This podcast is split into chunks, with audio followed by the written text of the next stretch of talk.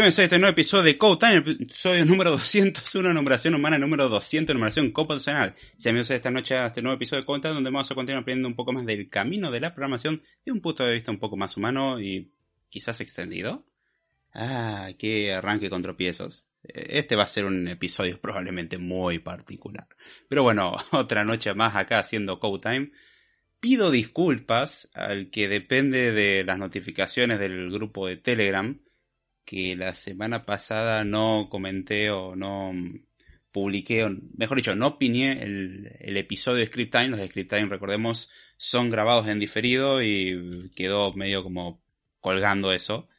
Este, así que puede que alguno no, que sigue Code Time no lo haya escuchado, así que le recomiendo pasarse a escuchar el Script Time anterior, que cada vez son más largos, tengo que cortarlos. Es gracioso porque ese podcast se supone que no tenía mucho material pero bueno, anécdotas y experiencias llevan a, hacer las historias mucho más largas y quizás más divertidas.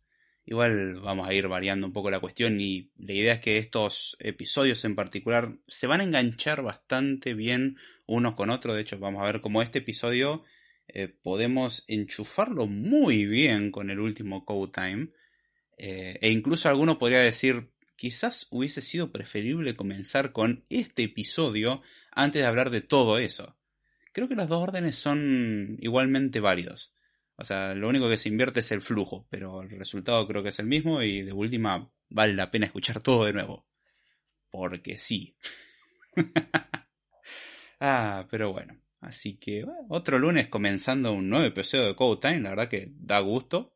Día bastante interesante el de hoy y muy, muy caluroso, así que probablemente a lo largo de toda la grabación del episodio me voy a estar muriendo de calor como es la vieja costumbre de Code Time, morirme de calor cuando estamos en verano y tengo que grabar porque no puedo poner nada. Se aceptan regalos de aire acondicionado y el pago de la factura de la luz también. Término correcto, pago de la factura de la electricidad. Ahí está, el servicio de electricidad. Eh, ya con que me cubren el gasto de la factura de electricidad estoy bien, ¿eh? Veo cómo consigo el aire acondicionado. Yo no me quejaría, así que si alguien se ofrece es más que bienvenido. Pero ya fuera del mangueo que uno podría llegar a hacer en el episodio de cosas que no van a pasar jamás en la vida, voy a fijar primero qué tal está eh, la transmisión. Parece que se va transmitiendo toco madera, de momento bien. Y de hecho, antes de empezar el episodio, aproximadamente una hora antes, Aldo ya se adelantó, saludó, se despidió, hizo todo. Maravilloso. Este, gracias por pasar, Aldo. No sé si estás escuchando ahora en vivo o no, pero si no estás escuchando en vivo, fue un gusto. Si no, bueno, vamos a leer el comentario que escribiste, que primero dice, primero, gritando de una forma bastante desaforada. Interesante, sí, si caes una hora antes, suele ser el primero. Dependiendo igual del contenido, hay gente que cae muy temprano. No es el caso de este canal sos como una excepción a la regla, Aldo. Gracias por ser la excepción. No tengo ningún problema con que más gente caiga en esa regla, pero es como la excepción a la regla de este podcast que con suerte la gente entra cuando esto está en vivo. Vos caíste antes. ¿Se escucha todo ok? Nice, gracias, che. Eh, lo increíble que ahora no se baja el volumen. ¿Por qué cuando reviso el volumen nunca se baja y cuando no lo reviso siempre se baja? Ah, magias de la transmisión y del en vivo. Supongo que debe ser eso, sí. Probablemente es un efecto cuántico o algo que se me está escapando. Pero bueno, Aldo dice, saludo ahora que después quizás me desmaye. Te comprendo completamente. No te imaginas la gana que tengo de hacer exactamente ese acto el cual estás describiendo ahí. Pero bueno, hay code time, así que eh, como que no puedo hacer las dos cosas al mismo tiempo. O sí, pero creo que quedaría un poco feo que estoy hablando y de repente me ponga a dormir. Un poco desagradable probablemente. Y Aldo dice que levante la mano el que tenga 40 grados Celsius de sensación térmica. No sé si hacen 40 de térmica acá, pero hace mucho calor. Eh, me duché y todo para tratar de decir, bueno, vamos a estar fresquito. No, no funciona eso. En realidad es hermoso en el momento, pero no dura ni 5 minutos. Ah, así que, cosas que pasan. Saludamos acá a Sebastián Saiz que dice Guten Tag, o como se lea. Bueno, en realidad escribió Guten Nacht, pero no sé cómo se pronuncia exactamente, así que lo voy a pronunciar así de mal. Todo el mundo entendió, creo que era pues, hola. ¿Cómo va Sebastián? ¿Todo bien? Y acá Aldo finalmente confirma su presencia, al menos por los primeros minutos del podcast, diciendo: Se escucha todo ok. Nice, gracias por ese feedback, che. Así que bueno, eh, el episodio hoy tiene como un poquitito de todo. Viene con un intento de lectura de una cita a la cual le tengo que dar honores. Y cerré la pestaña donde lo tenía para darle los honores, así que lo voy a buscar. Total, esta parte se recorta de la versión larga. Eh, ¿Dónde era que lo había encontrado? Porque me había encantado. Me... Voy a abrir todo lo... A ver, capaz que fue este. No, creo que no fue este. Em, capaz que fue este también. Acá está, lo encontré. Increíble el primer enlace. Qué lindo es tener el historial, ¿eh?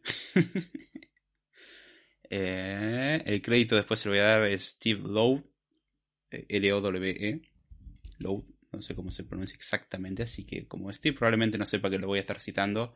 En una traducción que deja un poco que desear y una actuación que deja mucho más que desear todavía pero es una cita que me encanta, va, una cita, una, eh, una historia, un fragmento que me encantó y me gusta cuando la cosa arranca en formato historia, pero no se me pudo haber ocurrido de una mejor manera, creo. Así que decidí traducirlo y leerlo.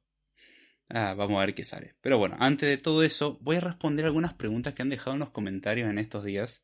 Sí, sé que los podría acumular en un Code Responde, pero son cosas que se responden bastante cortitas. Em, mm, mm, mm, Hay una pregunta que hicieron en el Script Time, algunas claves para aprender a programar, que es el último Script Time. Hola, pregunta, ¿cómo puedo hacer para descargar un emulador del menú desde Linux?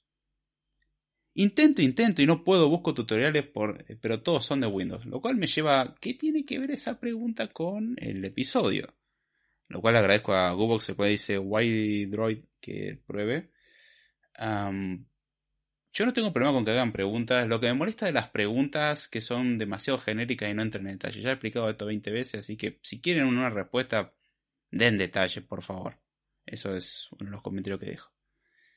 Em, después, Aldo comentó hace 5 días una buena iteración del tema. Se nota que el código se va refactorizando para bien, haciendo referencia al script time también, algunas claves para aprender a programar. Es gracioso porque técnicamente ese podcast no sería el refactor de lo que yo quiero hacer. Lo cual va a resultar quizás en algo un poco redundante para un episodio futuro de de Time. Time. Estamos bien. Ya, mezclé Script Time con Code. La hora hace mal. Este. Um, se va a mezclar bastante contenido de ese episodio con un futuro episodio que quizás sale la semana que viene o la que sigue o la que sigue. En algún momento antes de marzo quiero hacer ese episodio. ¿Por qué antes de marzo? Porque no sé hasta qué punto tengo tema, así que eh, inevitablemente va a caer. Y no me costaría tanto armar el episodio, pero preferiría recolectar un poquitito más de información antes de eso. Así que sí, es bueno ir iterando al respecto, ir mejorando, aunque pequeño detalle, no toda iteración implica algo bueno. Este, hay veces que la iteración va para mal. pero gracias, gracias por el comentario.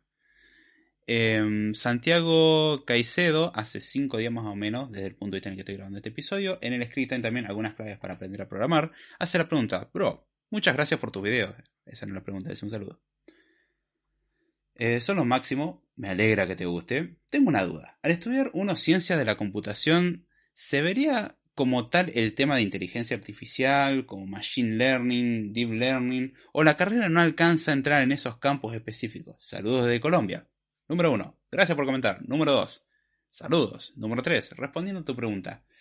Depende mucho de dónde lo estudies. Por ejemplo, puedo comentar el caso de lo que es licenciatura en ciencia de la computación o lo que era cuando yo cursé esa parte. Em, acá no se toca el tema muy en profundidad como una materia oficial. Tenemos lo que es introducción al aprendizaje. Eh, no, introducción a la inteligencia artificial. Eh, ah, sí, este, que es una materia donde se ven algunas estrategias de búsqueda y todo, que se basa más en, la utilización de heurísticas, algoritmos de búsqueda y cómo basarse un poco de información alrededor para optimizar un montón de cuestiones, que nuevamente es un principio y no es para nada algo cercano a Machine Learning ni nada por el estilo. Es un poco decepcionante de ese lado. No es una materia que esté mal. O sea, da muchas bases de o prepara terreno para alguien que quiere tener las bases de aprender cosas de inteligencia artificial. Ahora bien, teníamos una optativa en particular que era introducción al aprendizaje automatizado y había otra que no me acuerdo el nombre completo, pero tenía que ver con minería de datos, que era más bien cómo utilizar lo que habíamos aprendido en introducción al aprendizaje automatizado eh, refinar los resultados o refinar la, extracción de datos para poder utilizarlo para alimentar, por ejemplo, cosas de Machine Learning. En lo cual, en Introducción al Aprendizaje Automatizado, sí veíamos algunas cosas de Machine Learning, sobre todo de una base teórica, que he terminado, de, o mejor dicho, terminar es un mal verbo. Eh, he comprendido mucho más luego de haberlo cursado, como me ha pasado con muchas materias. Eh, es súper interesante, es complejo, muy loco, tiene un montón de toques matemáticos horribles y que en la mayoría de los cursos no se va a ver eso.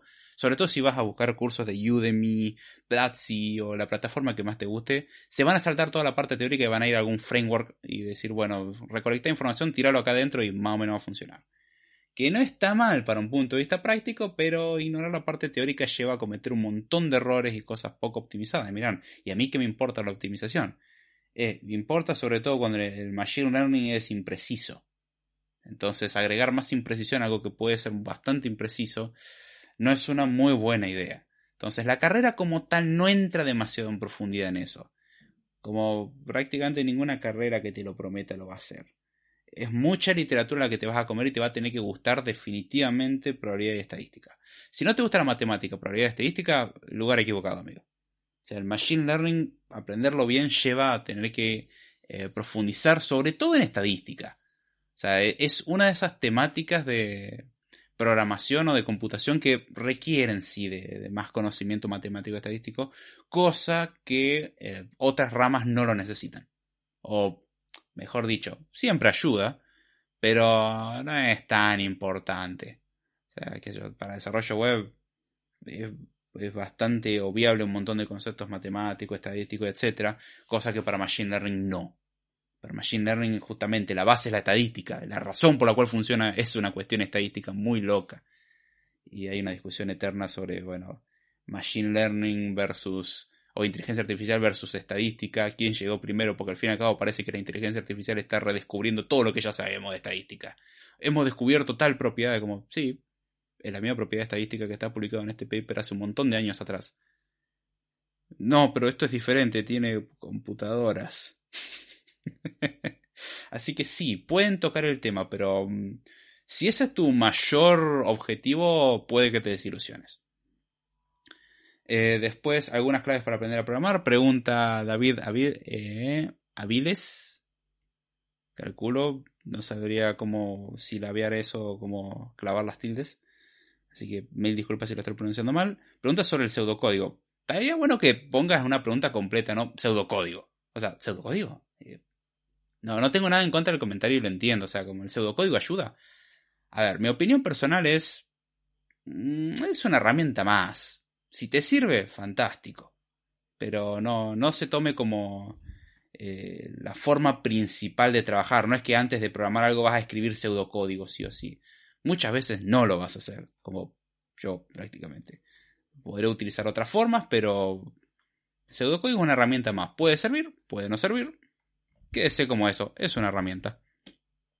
Eh, a lo cual Qbox responde en ese mismo comentario, Python suele usarse como pseudocódigo por su simplicidad. Sí y no. O sea, Python es muy parecido al pseudocódigo. Pero mm, no necesariamente se usa por eso.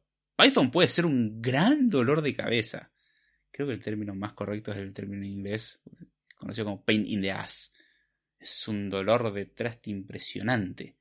Puede llegar a serlo, mejor dicho, no, no es per se.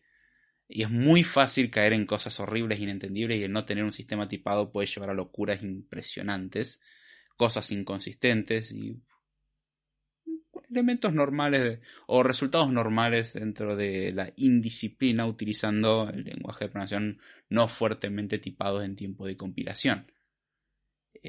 tenemos una gama entera nueva de problemas por no tener algo tipado como tal. En runtime se va a tipar todo, pero es en runtime, así que los bugs van a saltar en runtime generalmente. Hay formas de mitigarlo, pero entiéndase, Python es un lenguaje más. Punto. Si alguno lo quiere utilizar como pseudocódigo, No voy a negar de que es práctico. Yo hay veces que escribo un pseudo Python, pero yo escribo pseudocódigo. Hago lo que indica su nombre. Es un pseudocódigo. No es código de verdad.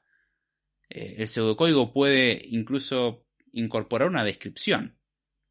Eh, traer tal cosa. ¿Cómo funciona? ¿Qué sé yo? Pero puedo escribir pasos de un algoritmo. Internamente tendré que fijarme cómo se hace cada una de esas cosas. Que podría traerlo o no como una función. Ya esa es otra decisión. Pero yo lo tomo como herramientas, no lo tomo como hay que usar esto. Eh, es una herramienta más. Si te sirve, úsalo. Es así de simple. Si te facilita la vida, usalo. Si te complica la vida, no lo uses. Punto. Mientras que sea legal y no estás haciendo ninguna locura, está todo bien. Después, en el podcast de dependencias, en un proyecto de inyección de dependencias, el Code Time anterior, Santiago Caicedo pregunta, bro, una pregunta. Cuando uno estudia ciencias de la computación, ¿el título con el que uno sale es científico en computación, depende de la universidad o institución a la que vayas. Por ejemplo, yo estudio licenciatura en ciencia de la computación, con lo cual el título sería licenciado en ciencia de la computación. Pero eso ya depende mucho del lugar. Eh, no varía mucho el peso que suele tener, salvo que vos quieras presumir títulos. Si quieres presumir títulos, ahí puede cambiar la situación, pero en general no, no cambia mucho la cosa. Así que eso creo que es una respuesta válida que esté todo bien. Perfecto. Parece que sigue bien esto. Impresionante. Y bien. Esto ya está por acá. Entonces yo creo que con eso respondí un poco rápido eh, a todas esas preguntas que habían dejado. Si generan algunas dudas extra o prefieren que haga un episodio hablando de algún tema en particular, propónganlo como corresponde. Eh, y puede salir bastante interesante. Incluso pueden hasta participar. Eh, no, no solamente en un chat, sino literalmente en el en vivo.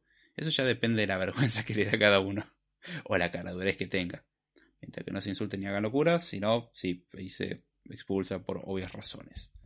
Como que no está bueno romper las reglas de la comunidad y generar disturbios, etc. Pero bueno, yo creo que con esa introducción estamos bien. No sé ni cuánto duró la introducción. 20 eh, minutos, un poquitito menos de 20 minutos. No bad. Este, incluyendo canción y todo. Re bien poco rápida la respuesta, eso sí. Pero bueno, creo que es un buen momento para comenzar con el episodio de hoy. Ya saben cómo es la temática o cómo el funcionamiento. Si se, eh, generan preguntas acerca del tema, durante la versión corta solamente se habla de, los temas de la versión corta. Al sumo algún que otro saludo puede meterse en el medio y la idea es no salirse mucho del tema. Pueden hacer preguntas que se salgan del tema, se van a responder cuando se finalice el episodio. Si no hay ninguna pregunta, comentario o lo que sea luego de la versión corta, bueno, hacemos la finalización de la versión larga del podcast. Pero la idea es esa, tenemos introducción, versión corta y alguna extensión extra que queda en la versión larga, que es la gracia un poco de participar en el en vivo. Este, igual para estar a la medianoche haciendo eso un día lunes es medio complicado, eso se entiende. Así que bueno, creo que es un buen momento para marcar esto como el principio de la versión corta. Vamos a hacer como que nada de todo esto sucedió y vamos a intentar leer lo que tengo que leer y esto va a ser interesante. Así que bueno. Muy buenos días, muy buenas tardes, muy buenas noches. Bienvenidos a este nuevo episodio de Code Time, donde vamos a aprender un poco más de programación de un punto de vista un poco más humano y resumido quizás. Este es el episodio 201 de numeración humana y número 200 de numeración computacional. Es increíble ya llegar tan lejos. Wow, 200 episodios, mucho. La verdad que eh, está bueno. Costó mucho tiempo y un par de ausencias nada más. Pero bueno, son, son cosas que pasan. Así bueno, ¿de qué vamos a hablar en el episodio de día de hoy? Vamos a estar hablando sobre herencia y composición. Originalmente había pensado el tema del día de hoy como herencia versus composición, pero siendo que son dos herramientas diferentes y que se pueden utilizar en simultáneo, pensé hablar de ambas y ver un poquitito cómo utilizarlas. Dependiendo cómo vaya la cosa, quizás hablemos solamente de herencia y luego eh, haga otro episodio sobre composición y herencia versus composición o cosas por el estilo. Eso vamos a ir viendo en base a cómo vaya la longitud. La parte de herencia creo que es la más jugosa que tengo en cuanto a contenido. Pero bueno, vamos a ver lo que sale. Puede salir uno, puede salir, o sea, puede salir un tema o los dos en base al tiempo. Así que bueno, antes de comenzar vamos a leer una pequeña historia. Esta historia en particular no es de mi autoría. El crédito se lo tengo que dar a un artículo escrito por Stephen Lowe en el año 2015, para ser más preciso, 11 de mayo del 2015, en un artículo que se llama Composition versus Inheritance, How to Choose. Es un artículo, tengo algunas cosas en las que estoy de acuerdo, otras en las que más o menos. En general vamos de acuerdo, no sé si estoy de acuerdo en la, forma de explicarlo. quizás lo explicaría de, otra forma, que en parte es lo que hago acá en este episodio. Pero bueno, me, me encanta el principio del artículo, así que no puedo evitar leerlo en una un poco burda traducción al español, ya que hay algunos términos que quedan mucho mejores en inglés y serían muy difíciles de traducir al español en este formato. Eh, y creo que ahí pierde un poco la gracia. Esos gajes de la traducción, por así decirlo. Pero bueno, vamos a comenzar con esta pequeña historia y espero que salga bien, por favor, porque si sale bien es buenísimo. Si no sale bien, una lástima. Así que bueno. En el principio no había herencia ni composición, solo código. Y el código era difícil de manejar, repetitivo, triste, verboso, algo cansado. Copiar y pegar fueron los principales mecanismos de reutilización de código.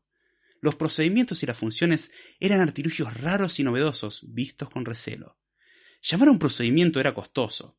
Separar las piezas en el código de la lógica principal causó confusión. Fueron tiempos oscuros. Pero la luz de la programación orientada a objetos brilló sobre el mundo, y el mundo prácticamente la ignoró durante algunas décadas, hasta que las interfaces gráficas de usuario resultaron realmente necesitarla. Cuando se hacía clic en un botón en una ventana, ¿qué forma más sencilla de generar respuestas apropiadas que enviar un botón o su sustituto, un mensaje de clic? Así fue como la programación orientada a objetos despegó. Se han escrito numerosos libros y han proliferado innumerables artículos. Entonces, a esta altura, todos entienden la programación orientada a objetos en detalle, ¿verdad? Lamentablemente, el código e Internet dicen que no. Sí, suena como algo épico en la forma en la que intenté leerlo. No lo es, quizás, pero me pareció muy divertido. ah, qué bueno. Sí, si supiese actuar hubiese salido muchísimo mejor, pero fue buenísimo. La gracia que me causó cuando lo leí. Tiene un par de eh, oraciones o algunas palabras extra que creo que le dan su toque en la versión en inglés. Pero bueno, es una lástima, vamos a quedarnos con la versión en español o la mi traducción a, la versión en español. Son cosas que pasan. Eh, pero es básicamente la introducción de lo que fue en un principio todo y cómo la programación de objetos. Sí, durante mucho tiempo no se le prestó tanta atención hasta que en un momento se volvió una locura y todo era programación de objetos.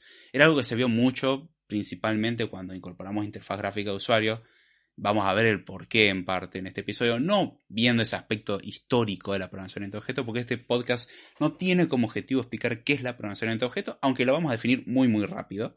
La idea es dar toda una base a partir de la cual podamos trabajar en algunos conceptos, que son el concepto de herencia y quizás en este episodio el concepto de composición. Pero una aclaración que voy a hacer antes de continuar.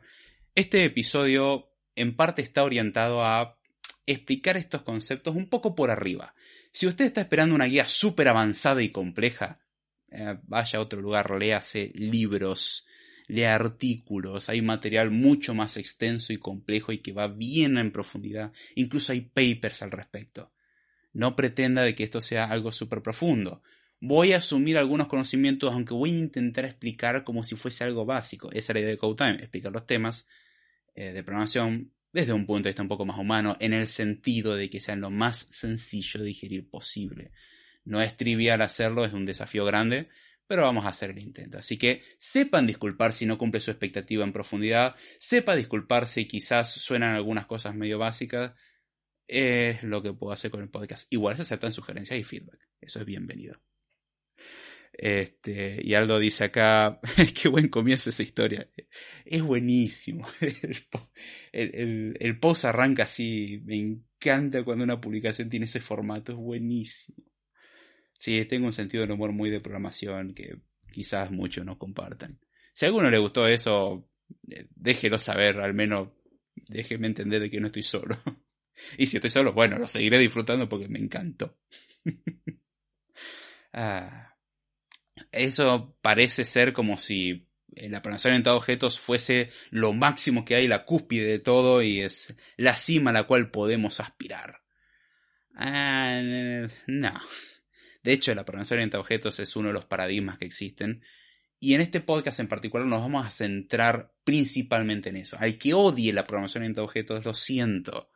Estos conceptos son principalmente pensados en orientada a objetos. La idea es que si bien uno puede meter la pata de una forma catastrófica utilizándola, tratemos de mitigarlo. Con cualquier cosa uno puede mandarse errores catastróficos. Hay una diferencia en hacer todo catastrófico y de última, hacer algunas cosas bien. Eso es mucho mejor. O sea, yo prefiero tener de última algunas cosas que estén mal, pero tener muchas otras que estén mejor. O tomar cosas que yo sé que las hice mal y mejorarlas. Entonces, este episodio se enfoca principalmente en eso. Si no le gusta la prevención de objetos, tenga paciencia. Ya vendrán otros temas. Igual espero que se entretenga. Acá dice Sebastián 6, bíblico. Eh, sí, en parte es, podría tomarse como una cita del Génesis. Eh, levemente tergiversado y tirando a programación. Eh, de hecho, el título que aparece, el subtítulo que aparece en, el, en la publicación es En el principio. Es buenísimo. Y punto suspensivo. Después arranca todo el resto de la cita. No había herencia ni composición, solo código ya está, con ese arranque me convenció. Es muy bueno. Ah. pero bueno, voy a tratar de no reírme. Es triste reírme mi propio chiste, sobre todo cuando también me doy cuenta de que me olvidé traer agua. Y hace calor. Bueno, vamos a intentar de llevar esto lo mejor posible. Así bueno. Primero, antes que nada, mencioné mucho programación orientada a objetos. Al que no sepa lo que es programación orientada a objetos, le recomiendo buscar episodios anteriores de programación orientada a objetos que probablemente dejen un poco que desear en cuanto a la explicación. Aún así, búsquelos, son episodios anteriores en los que he hablado un poco del tema. Eh, creo que es un tema interesante, es un tema malentendido, que genera dolores de cabeza también. Eh, que muchas veces intento no ir por el lado orientado a objetos, no voy a negarlo, o sea, no es que use la programación orientada a objetos como lo usaba antes, antes lo usaba en todo lo posible.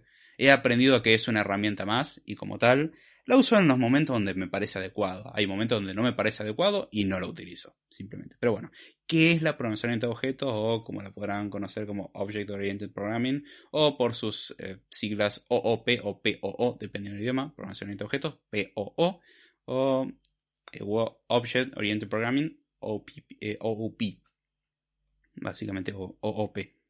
varía dependiendo del idioma, es lo mismo, ¿sí? Como he indicado, como he indicado es un paradigma de programación que está basado, por eso cuando vean que dice orientado a, es que la base con la que se construyen la mayoría de las cosas es lo que sigue después de lo que se dice. Si dice programación funcional, sería como programación orientada a funciones, entonces casi todo es una función, o casi todo lo intentamos representar con funciones. En la programación orientada a objetos, como indica su nombre, es un paradigma que se basa en el concepto de objetos. O sea, eh, en el paradigma puro todo es un objeto. ¿Cuál es la idea de un objeto? Es un poco abstracto, es como definir conjunto. Un conjunto es eh, un conjunto, es una colección.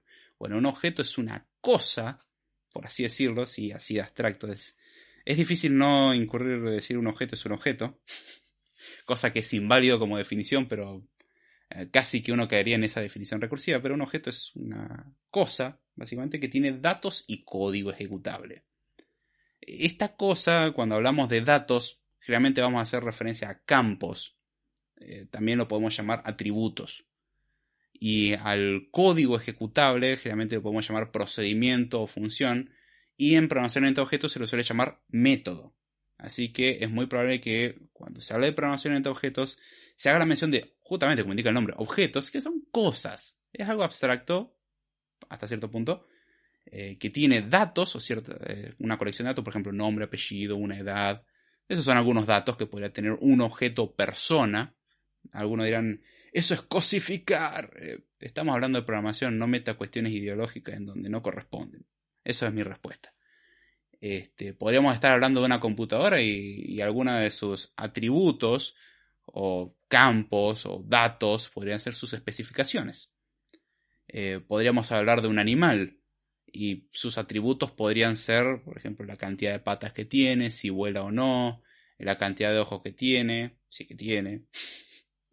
o sea, e, ese tipo de cosas. Son datos. Generalmente los vamos a llamar atributos, así que a partir de ahora puede que yo lo llame atributos o lo llame propiedades, también puede usarse ese nombre. Y eh, también hay código ejecutable, o sea, funciones, lo cual normalmente vamos a llamar métodos. ¿Qué método o función va a tener, por ejemplo, un perro? Ladrar, caminar, orinar, comer. Son cosas que puede hacer. Generalmente las funciones las entendemos como acciones mientras que los atributos lo entendemos como información. Este, los métodos pueden recibir y enviar información. Eh, de hecho, hay toda una analogía interna en programación de objetos, en donde en realidad lo que entendemos son objetos que solamente pueden comunicarse mediante el envío de un mensaje, que curiosamente se parece al llamado de una función. Que hay ciertos lenguajes en donde eso queda un poco más claro el concepto de enviar un mensaje, y hay lenguajes donde decir llamo a una función es mucho más sencillo. Eh, ya no me voy a meter tanto en profundidad entre qué es cada una de las cosas. Em, pero bueno, o sea, la idea es entender el concepto. Tenemos objetos, son cosas que tienen datos y pueden ejecutar ciertos comportamientos. A su vez, dentro de los lenguajes orientados a objetos tenemos el concepto realmente de clase y de objeto. Eh, en los lenguajes orientados a clases, porque hay lenguajes que no son orientados a clases, ya podemos definir un objeto como un diccionario, por ejemplo, eh, mientras que en otros podríamos utilizar clases. el, uso de clases es la clásica de Java, por ejemplo. Va mucho por ese lado. Entonces, los lenguajes de programación entre objetos que utilizan clases, eh, en esos lenguajes las clases suelen definir un plano, básicamente, de un objeto. el plano indica lo que va a tener un objeto cuando este objeto exista. En cambio, un objeto va a ser una instancia del plano, o sea, un ejemplo real. Eh, el término plano creo que es bastante exacto, el, término inglés es blueprint. Eh, pensemos en una casa, nosotros podemos tener el plano de una casa, pero no podemos vivir dentro de un plano. Ahora, podemos instanciar una casa, como construyendo la casa, y en esa casa sí podríamos habitar. Y siguiendo ese mismo plano podemos construir un montón de casas exactamente iguales una de la otra que luego podremos personalizar cada una, cambiándole algunos atributos o ejecutando algunas funciones como encender cocina, o mejor dicho el término sería incendiar cocina. No sé por qué le dimos esa funcionalidad a una casa, pero quizás el que lo diseñó incorporó la capacidad de incendiar la cocina. Me parece un pésimo diseño, pero es una posibilidad. No se quita, no se descarta. Entonces la idea, voy a hacer referencia también a clase y a objeto. Una clase es un plano es una guía de qué es lo que va a tener un objeto cuando éste exista. Pueden existir muchos objetos siguiendo una clase. Por ejemplo, si definimos la clase persona, la clase persona podemos decir que tiene nombre, apellido y edad. Y las acciones que puede hacer es comer, dormir y, no sé, ir al baño. Bien básico. Ahora, nosotros podemos tener distintas instancias de la clase, o sea, distintos objetos, los cuales serían, por ejemplo, Roberto, tenemos otro objeto que se llama Carlos, Roberto tiene 25 años, Carlos tiene 53, y podemos hacer que Roberto vaya al baño, mientras que Carlos, no sé, come un sándwich. Eh, son cosas que pasan, o sea, los objetos, se, a pesar de que tienen una estructura base eh, idéntica, pueden ir variando en su comportamiento a lo largo del tiempo, teniendo cambios, por ejemplo, Roberto un día se cansó de llamarse Roberto y decía, ahora me voy a llamar Luis, y va al registro civil y pide que le cambien el nombre. Entonces, si bien el objeto es el mismo, ahora se llama diferente. Entonces, son cosas que uno puede hacer en programación entre objetos. Esta parte ya a partir de ahora voy a asumirla, no, no voy a entrar mucho más en detalles para tener un poco em, de contexto como tal. Eh, acá dice Aldo, pero macho anda a buscar agua. Recortar el audio después, los oyentes en vivo sabemos entender. Eh, tranquilo, quiero ver cuánto aguanto. Ideas suicidas para un podcast en vivo. No se puede decir que un objeto es una estructura de datos. Ah, eso es todo un tema. Eh, de hecho, en algún momento tengo que hacer podcast de estructuras versus objetos. Eh, es mucho más orientado a ciertos lenguajes de programación eso. Cosa que me voy a olvidar, así que lo voy a anotar. Es un muy buen tema. No sé qué tanto da para hablar, pero es un buen tema.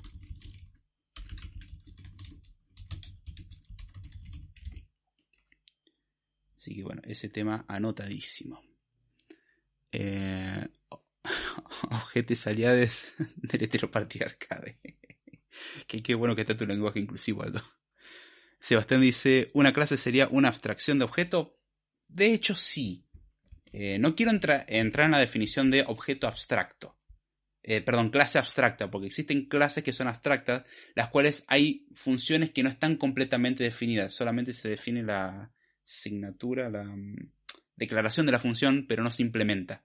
Dice, esta clase, alguien que la implemente va a tener tal método, pero no te digo cómo funciona. En cambio, una clase va a decir cómo se tiene que comportar esa función. Si tenemos la clase comer, por ejemplo, podríamos hacer que la clase comer imprima comer.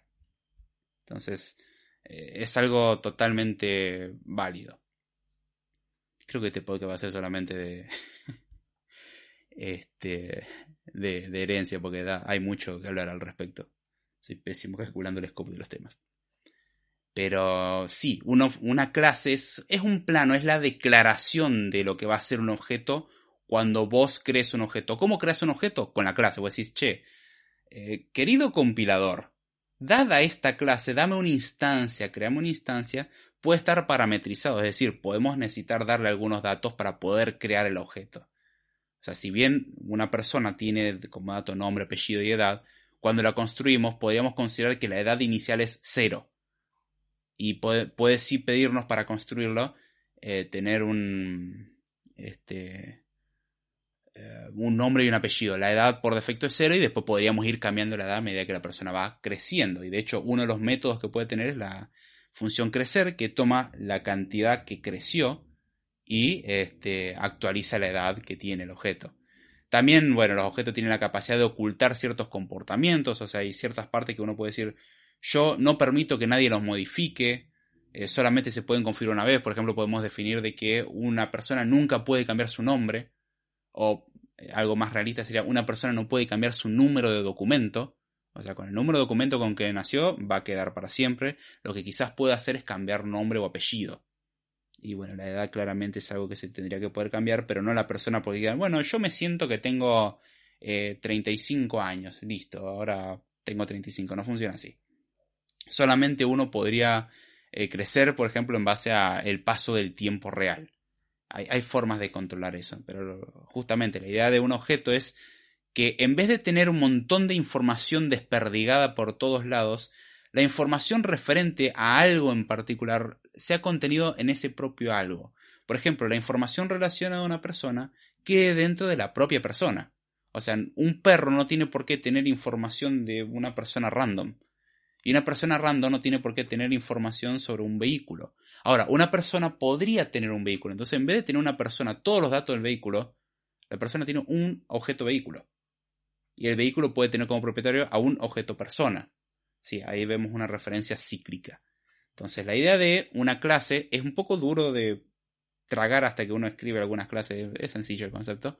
Es uno define cómo va a ser el objeto, cómo se va, qué es lo que va a hacer cada una de sus funciones qué datos puede almacenar.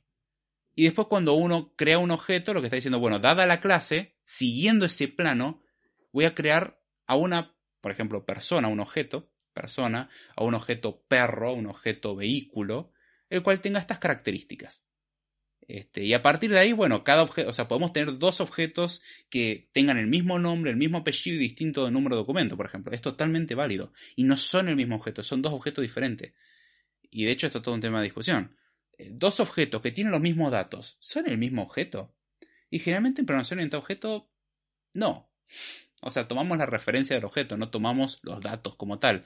Hay veces que uno desearía de que si tenemos los mismos datos somos lo mismo, pero muchas veces aunque tengamos los mismos datos, no somos lo mismo. Aunque nos llamemos igual, aunque tengamos el mismo apellido y por alguna extraña razón el mismo DNI, no somos el mismo objeto, porque por alguna extraña razón existimos y parece que a alguien se le cantó hacerse el gracioso y registrar, a dos personas en nombre de una. En vez de registrar los dos, registraron a una y como son hermanos gemelos ya fue, quédense con esto. Sí, para decir, che, pero son diferentes, tienen huella digital diferente. Sí, ciertamente podríamos tomar eso como la referencia. Em, es un poco abstracta la idea, sí, ciertamente. Es medio difícil de comprenderlo explicándolo así nomás. La idea es llevarse que los objetos tienen datos y métodos y nosotros vamos a diseñar esos objetos en base a clases. Siempre tenemos que diseñarlos previamente para poder usar los objetos. De hecho, en todo lo que voy a estar hablando ahora, casi nunca vamos a hacer referencia de objetos, sino más bien de clases. Me voy a enfocar principalmente en esos lenguajes de programación orientados a clases. Acá dice Sebastián, perro y gato serían objetos mamíferos la clase. Acabas de definir herencia, felicitaciones, sin querer. Podrías tener una clase mamífero que tenga como dato el nombre especie. Eso sería válido. O sea, de hecho, la idea de la programación en objeto es que vos podés modelar casi como se te cante. O sea, vos podrías modelar en base a mamíferos. Y, o sea, modelar es crear un modelo. Es tu representación del mundo real. Y esto es algo muy importante en la programación en objetos. Eh, todo depende de tu representación del mundo real. Si, vos no considerás necesario distinguir los mamíferos según especie, no es necesario. Quizás podrías querer tener una clase perro y una clase gato porque vas a tener muchos perros y vas a tener muchos gatos. Ahora vamos a presentar igual el concepto de herencia, donde este ejemplo que estás dando va a tener mucho más sentido. De hecho, el ejemplo que diste sin querer estás usando herencia también. Depende cómo lo modeles. Acá dice Sebastián, tengo un delay horrible en el chat. Puede comente cosas del pasado. No pasa nada. Por las dudas refresca Igual tengo entendido que YouTube sí genera un delay de hasta 15 segundos. No te guíes igual por lo que eh, ves en la pantalla del episodio de Code Time. Eso tiene un delay extra al delay real. O sea, yo veo las cosas en un momento y cuando te aparecen a vos en la pantalla del video eh, es más adelante todavía, así que no te asustes. Ya está, perfecto. O sea, lo, que hagas preguntas al respecto del tema es excelente porque justamente cosas que se me pueden estar escapando eh, las puedo explicar mejor. Así que bueno. Em, teniendo en cuenta eso, vamos a ver el concepto de herencia. O sea, hasta ahora definimos clases. Que podemos tener clase perro, clase gato, o podríamos decir, quizás yo represento los animales como mamíferos porque solamente me interesan los mamíferos. Y yo puedo tener un mamífero gato y un mamífero perro. Este, podría tener dos mamíferos perros y un mamífero gato. Y, y, ahí es donde alguno tendría que decir la bestialidad de un mamífero pato y es como no entendiste la definición de mamífero, amigo. Pero bueno, esos son distintos objetos. ¿Cómo, ¿Qué es lo que metemos en un objeto? Es lo que necesitemos. Un objeto puede tener un solo dato, puede tener un millón de datos. Cuanto más datos tengas, más complejo se hace y generalmente es innecesario. Así que tener en cuenta eso. Ahora, ¿para qué sirve la herencia? Que es el concepto que vamos a definir en el episodio de hoy. Bueno, dijimos que una clase es un plano, un objeto es algo creado en base a ese plano y podemos crear muchos objetos en base a un plano. El plano es único, no se repite el plano. Pero hay veces en que hay comportamientos muy parecidos. Dado el ejemplo que diste, qué redundante que fue eso. Dado el ejemplo que comentaste ahí, de bueno, podría tener una clase mamífero y, y tener uno que sea perro y otro que sea gato. Bueno, justamente eh, uno diría, bueno, a ver, los mamíferos tienen muchas cosas en común. Los mamíferos suelen tener patas, suelen tener ojos. Podríamos nombrarlos. Podríamos decir qué raza o especie específica son. Los mamíferos suelen tener la mala costumbre de comer, mamar, porque de ahí viene, eh, tener crías. Y son cosas que los perros y los gatos normalmente suelen hacer. solemos poder cuantificar su edad, cuantificar su peso. Eh, podemos hacer todas esas cosas y son datos en común que tendría tanto un perro como por ejemplo un gato.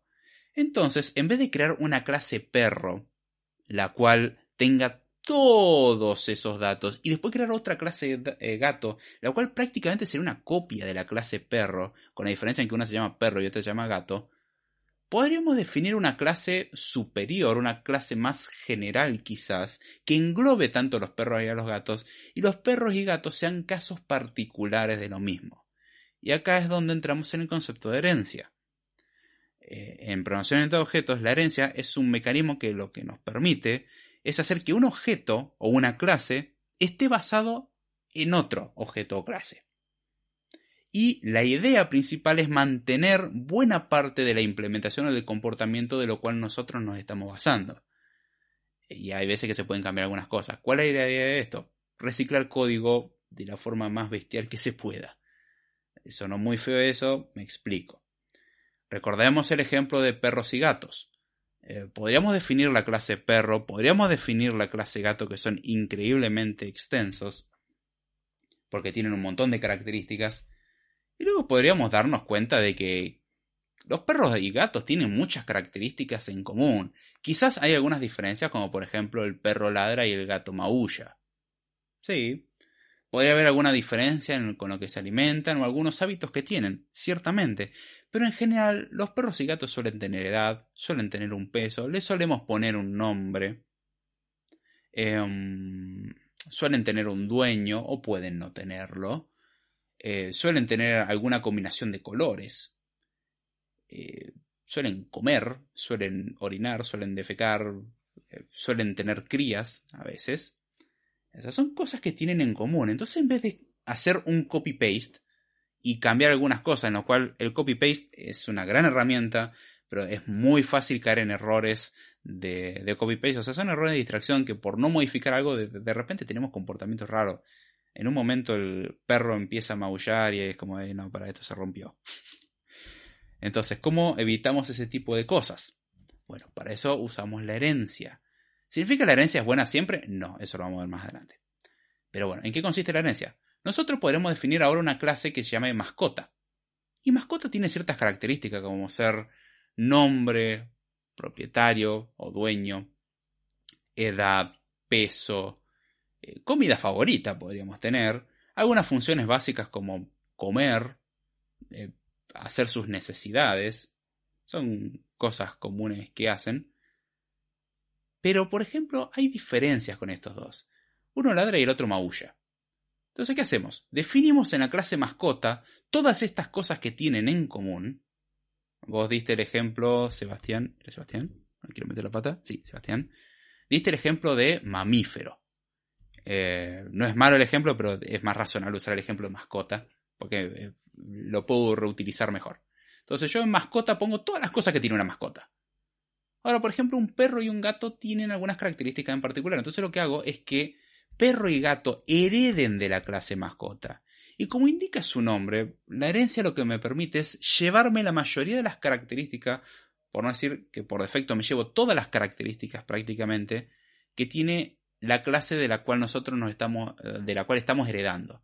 Es decir, perro va a tener todas las características que tiene una mascota y gato va a tener todas las características que tiene una mascota. ¿Qué es lo que nos permite esto?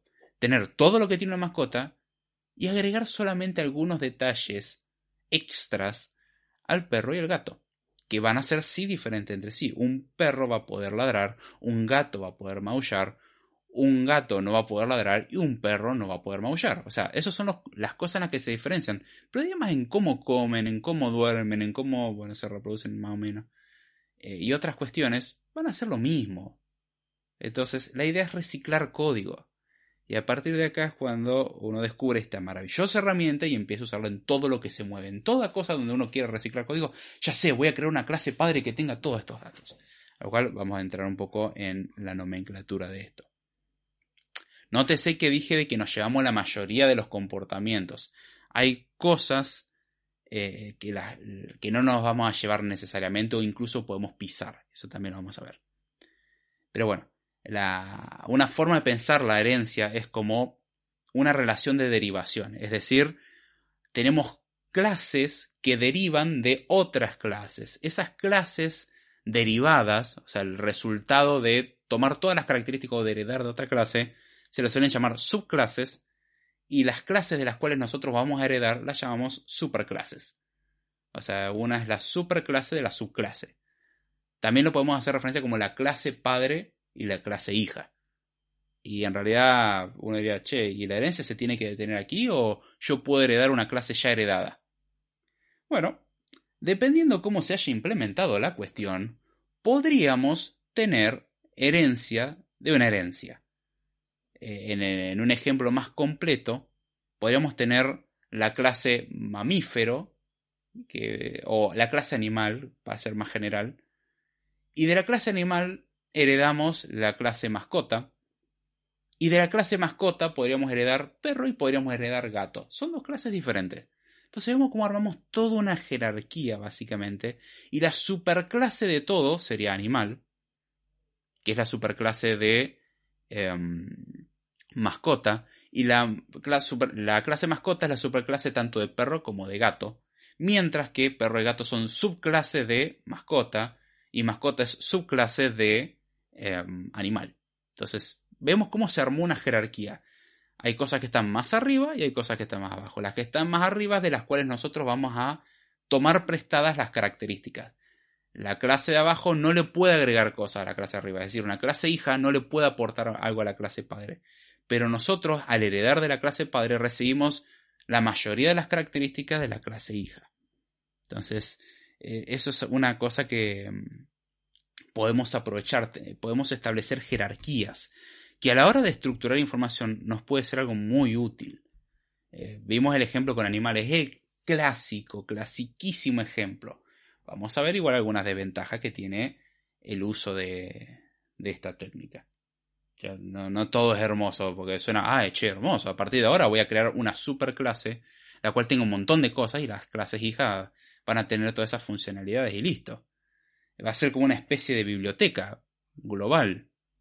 Sí, ese es justamente el problema, que puede derivar en eso.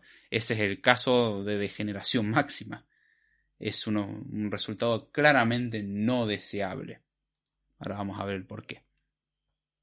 Pero bueno, em, en la mayoría de los lenguajes de programación orientado objeto a clase, siempre vamos a hablar de justamente clase padre y clase hija, o objeto padre, objeto hijo. Y hay un detalle muy interesante.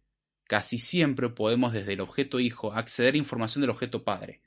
Es decir, nosotros no tenemos que implementar nada del ejemplo que dimos antes, por ejemplo, una mascota y perro y gato. El perro no tiene que implementar cómo come, básicamente. Cuando nosotros llamamos al método comer de un perro, en realidad va a estar llamando al método comer de una mascota. De la misma forma de que el gato, cuando llama al método comer, no va a llamar al método comer del gato, sino que al método comer de la mascota. Este, sepan disculpar el ruido del perro del vecino. Estamos hablando de mascotas, todo tiene que ver, ¿vieron cómo está todo conectado acá? Pero bueno, no todas las cosas que vienen de eh, una clase padre se heredan. Hay cosas que se heredan y cosas que no. La idea de la herencia es llevarse la mayor cantidad de cosas posibles del padre. Pero hay veces en donde no nos podemos llevar ciertos comportamientos y hay veces que incluso nosotros los vamos a limitar. Vamos a ver primero qué cosas por defecto muchas veces no se llevan. Por ejemplo, los constructores y destructores. ¿A qué viene esto? Generalmente, como hicimos mención, primero escribimos una clase. Luego, en base a esa clase, creamos instancias de la misma, las cuales llamaremos objetos. Bueno, para crear esa instancia hay que construir el objeto. Para eso se suele utilizar una función especial que se define en la clase, la cual se conoce como constructor o inicializador, dependiendo del lenguaje. Pueden variar un poco en su funcionalidad, pero lo que se encarga principalmente es de preparar el objeto para ser usado. En algunos casos incluso tiene que eh, preparar espacio en memoria y todo. En otros lenguajes eso es un proceso automatizado. Pero bueno, el constructor de la clase padre y la clase hija van a cambiar. Porque, por ejemplo, eh, en el caso de una persona, nosotros podríamos tener, y acá voy a dar otro ejemplo, tenemos la clase persona que tiene nombre, apellido y número de documento. Ahora, podríamos heredar de la clase persona y crear una clase empleado. Y la clase empleado va a incorporar eh, una característica extra, o sea, un dato extra que sea el eh, número de empleado. Entonces, un empleado, por heredar de persona, va a tener nombre, apellido y número de documento, y por ser un empleado, a su vez, va a tener la característica de tener un número de empleado. Maravilloso, no hay nada raro ahí. El tema, todo empleado sí o sí tiene que tener un número, si no, no sería empleado. Entonces, cuando uno construye una persona, generalmente le puede dar, por ejemplo, nombre y apellido. La edad podemos asumir que por defecto es cero porque es recién nacido. En cambio, un empleado, por cuestiones legislativas, eh, o sea, leyes básicamente, tiene que tener al menos una edad. O sea, no puede tener cero años, tiene que tener al menos, no sé, 16, 18 años, dependiendo del país del que estemos tratando y considerando que no es mano de obra esclava. Entonces, considerando que vamos a hacer las cosas como indica la ley, eh, vamos a considerar que al menos va a tener 18 años. E incluso hay una edad de jubilación. Con lo cual, para construir un empleado vamos a necesitar más datos que meramente el nombre y el apellido. Vamos a necesitar nombre, apellido, edad, por ejemplo, el número de documento, es algo con lo cual una persona no podría estar sin, y em, el número de empleado. Entonces, el empleado necesita más datos para persistir en un estado razonable que una persona. Una persona podría no tener edad, En cambio, eh, o sea, asumimos por defecto una edad. En cambio, un empleado no. Es un dato que necesitamos porque si no vamos a tener problemas importantes con la ley. Entonces, vemos que la construcción de un objeto y del otro requiere de distinta información. En una persona podemos asumir mucha información y en otra no. De la misma forma, en una persona podemos establecer de que si no le damos un número de documentos, se autogenera un documento único. Podríamos querer hacer eso. Se puede discutir si eso es razonable o alguien le tendría que adjudicar un número, como alguna institución, al estilo registro civil. En el caso de un empleado, alguien tiene que dar el, número de empleado. Estos son meros ejemplos. Uno podrá discutir, no, quizás el empleado no necesitamos ciertos datos. Es posible, repetimos, un modelo es una construcción del mundo real, es una visión del mundo real acotada que va a tener sus imprecisiones, pero que va a, tener la suficiente información como para que podamos trabajar. Eh, acá Seba Robles dice, David, buenas noches. ¿Puedo pedir que me eches un poco sobre patrones de diseño? En este podcast, eh, en este episodio en particular no, pero es temática que tengo que traer.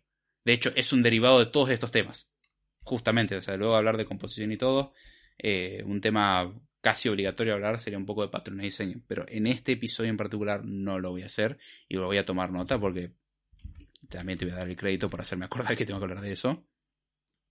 Gracias, Eva. Vas a ser mencionado cuando habla del tema. te guste o no. Eh, ahí está.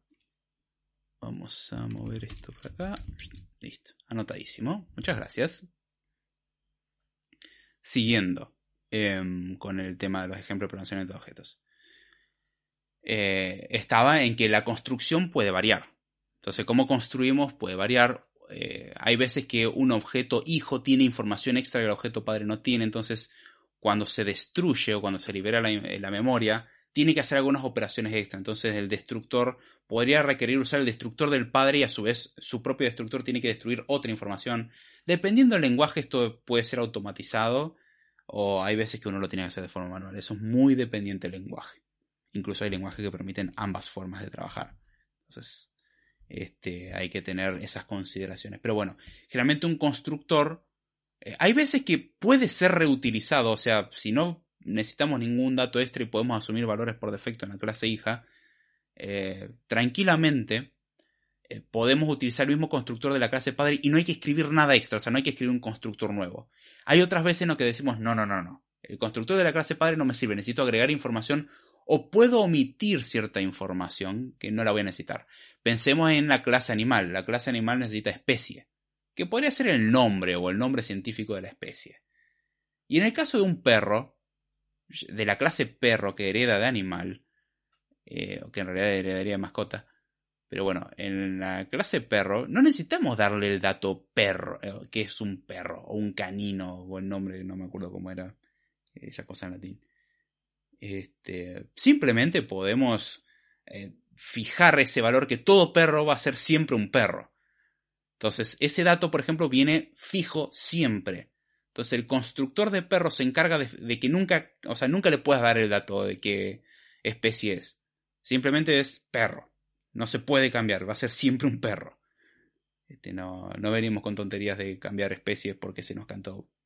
Ya lo hicimos con seres humanos y no sale bien. Este, o si no hablé con la gente unicornio. Trate de no ofenderlos, pueden ser un poco violentos. Eh, no estoy hablando de chiste, en serio. ¿eh? Pero bueno, también podríamos, y esto es algo que no voy a entrar mucho en detalle, eh, sobrecargar operadores. Pensemos, por ejemplo, números. Los números pueden ser sumados o pueden ser restados. Ahora, podríamos eh, tomar dos puntos, eh, por ejemplo, puntos en 2D, y sumarlos. Entonces, lo que hacemos es sobrecargar. O podríamos representar un punto en 2D en base a un punto en 3D. Un punto en 3D se basa en tres coordenadas, eje X, Y, Z, o X, Y, Z. Mientras que un punto en 2D se, se basa solamente en dos ejes, X e Y, o X y Y. El eje Z queda fijo.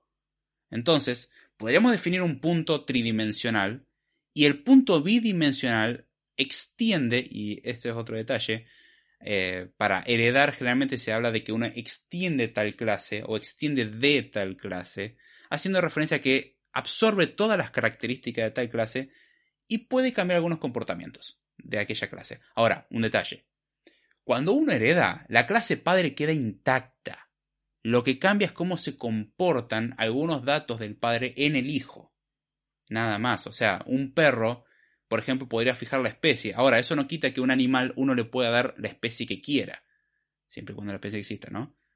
Pero un perro siempre va a ser un perro. O sea, hay cosas que puede fijar la clase hija, pero eso no afecta a la clase padre.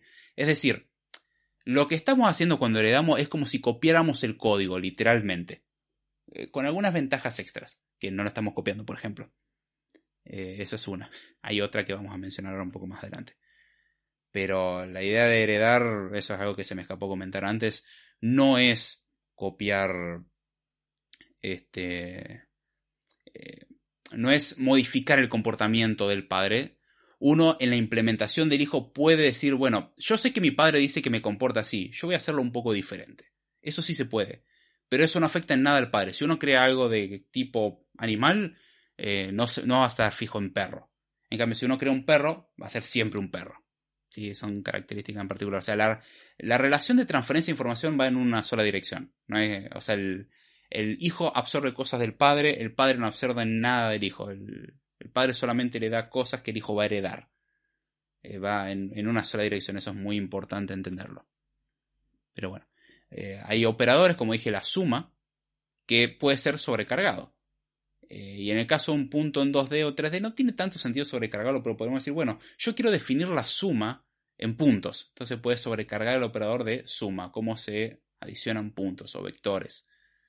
Eh, incluso tomando er, dos representaciones diferentes de, puntos, una en ejes coordenados, o sea, con coordenada x, y, y otra de forma polar. Por ejemplo, son dos representaciones y ambos representan puntos. Entonces podría sobreescribir un operador que tome como referencia un punto y, otro punto de otro tipo y pueda utilizar ambos. Pero bueno, esa es una característica eh, que se puede aprovechar. Hay lenguajes que lo permiten, eh, en Swift, por ejemplo, uno puede crear el operador que quiera. Literalmente el operador que quiera. En lenguajes como Kotlin, uno puede crear, o mejor dicho, uno puede eh, sobrecargar, o también se lo conoce como overload, eh, ciertos operadores como la adición, la resta, multiplicación, acceder mediante un subíndice. Si no saben lo que es acceder mediante un subíndice, si alguna vez vieron arreglos o listas o diccionarios, si ven que cuando acceden a un elemento lo escriben entre corchetes, como voy a acceder al elemento en 0, o en 1, o en 15. Bueno, eso que se escribe entre corchetes suele ser un subíndice, se lo conoce como subíndice, eh, y bueno, eso es algo sobrecargable. Este, así que, o un subscript también. Dependiendo del lenguaje, y eso se puede sobrecargar. Realmente con un método get. Lo mismo Python lo permite. Hay lenguajes donde eso no se puede hacer. Java es un ejemplo, no se puede hacer eso. Al menos en las versiones hasta donde estaba enterado. Capaz que ahora en las últimas versiones lo incorporó, pero hasta donde estaba al tanto ya no, o sea, no tenía esa funcionalidad. Aunque bueno, hasta Java 8 no, no existían las lambdas tampoco, así que no sé, ya estamos como Java 16, 17, ya perdí la cuenta, ya pasó por tantas iteraciones. Eh, pero bueno, entonces vemos que cuando heredamos, nos llevamos un montón de comportamientos eh, de la clase padre, pero hay cosas que pueden no ser heredadas o podemos nosotros incluso indicar de que quiero que sea algo diferente. Entonces, la idea a priori de la herencia es tratar de llevarme lo mayor posible evitando copy-pastear código, pero personalizándolo de tal manera que me sea útil. O sea, por ejemplo, un punto en 3D a mí no me sirve para nada tener la tercera dimensión. Si bien va a seguir existiendo, puedo ignorarlo olímpicamente, solamente voy a operar con dos dimensiones. Entonces puedo pisar un poco los comportamientos. Eh, de hecho, también otra ventaja que brinda el tema de la herencia es que podemos establecer jerarquías, podemos jerarquizar datos, establecer un orden de las cosas. Eh, de hecho, uno diría, bueno, con esto podemos construir como si fuese un arbolito, porque si vemos el ejemplo de los animales, mascotas, perro y gato, tenemos el nodo raíz, sería el animal, de la cual hereda mascota, de la cual heredan tanto perro como gato. Eso es un árbol. Sí, pero hay un detalle. Em, como estructura de datos, en realidad puede ser más complejo porque hay algo llamado herencia múltiple, y acá es donde entramos en un detalle que puede ser un dolor de cabeza y toda una discusión filosófica. existen principalmente dos tipos de herencia. Herencia simple y herencia múltiple. Hasta ahora lo que estuve haciendo referencia es herencia simple. El concepto es prácticamente el mismo, pero tiene algunas pequeñas variaciones que pueden dar lugar a muchos dolores de cabeza. ¿Qué es, em, ¿Cuál es la diferencia de esto? La herencia simple indica que yo solamente puedo heredar de una clase. Me dirán entonces, ah, déjame adivinar. ¿Y la herencia múltiple me permite heredar de muchas clases? Exactamente, ¿qué come que adivina? Sí. ¿Y cuál es el problema? ¿Qué pasa si las dos clases de las que uno hereda, eh, bueno, tienen alguna función en común? ¿Cómo hacemos? Bueno, son cosas que hay que resolver. Eh, yo en particular no, no, me he enfocado mucho en aprender cosas sobre herencia múltiple, nunca la he necesitado. De hecho, la herencia simple he aprendido a evitarla en muchos casos y me he simplificado la vida y alguno dirá, ah, para, entonces, ¿para qué estás haciendo un podcast así? Decir que no usas herencia. No dije que no uso herencia, la minimizo, es una herramienta, no hay que abusar. Este, tiene sus desventajas. ¿Brinda ventajas? Sí, definitivamente. Y hay estructuras que no se pueden hacer prácticamente de otra forma. Se necesita heredar. Eh, por la forma en que están hechas. Sobre todo algunos frameworks están estructurados de tal forma en que, bueno, hay que usar la herencia, no hay vuelta. La forma de trabajar es así. Hay otros en que no. Hay otra forma de manejarlo. Son más abstractas quizás. Es discutible. Ese cuál es mejor, cuál es peor. Tienen sus ventajas y desventajas cada uno. Pero bueno. La herencia simple, como dije, uno puede heredar de una sola clase. Entonces uno se lleva solamente los comportamientos de una clase. La herencia múltiple es muy tentadora, porque uno diría, para, me dijiste que la herencia me permite ahorrarme copy-pastear. Sí. Y la herencia simple me permite llevarme los comportamientos de una clase. Sí. Y la herencia múltiple me permitiría, teóricamente, llevar el comportamiento de varias clases. Entonces podría llevar un montón de implementación de un montón de cosas y meterlos en un lugar y que yo no tenga que implementar casi nada salvo algún pequeño detalle. Sí. Sí, todo eso es verdad, es cierto. Pero está ese detallito de que a su vez uno se tiene que preocupar de que no hayan conflictos, resolver esos conflictos. Y vamos a ver que hay algunos detalles extras a su vez sobre el tema de la herencia, que es el tema del subtipado, que es justamente lo que viene ahora. Pero bueno, tiene, hay algunas limitaciones sobre esto. Yo principalmente he trabajado en lenguajes con herencia simple, ejemplo Java, Kotlin, eh, son lenguajes que solamente, solamente admiten herencia de una clase y se terminó. Swift lo mismo. La verdad que he podido evitar, o sea, hasta ahora no lo he necesitado y llevo muchos años en esto, relativamente hablando, no, no son tantos. O sea, alguno puede decir, yo estoy hace 30 años en esto, listo, me pasó el trapo, yo estoy más o menos en el 2013. Para ser sincero, podrías decir 2014 quizás, eh, que es cuando empecé a tocar código ya más en serio. Eh, pero ya algunas cosas tocaba quizás un poco de oído. Em, y hasta el día de hoy no he necesitado herencia múltiple. Es como tentador a veces decir, qué bueno sería tener la capacidad de incorporar varias cosas.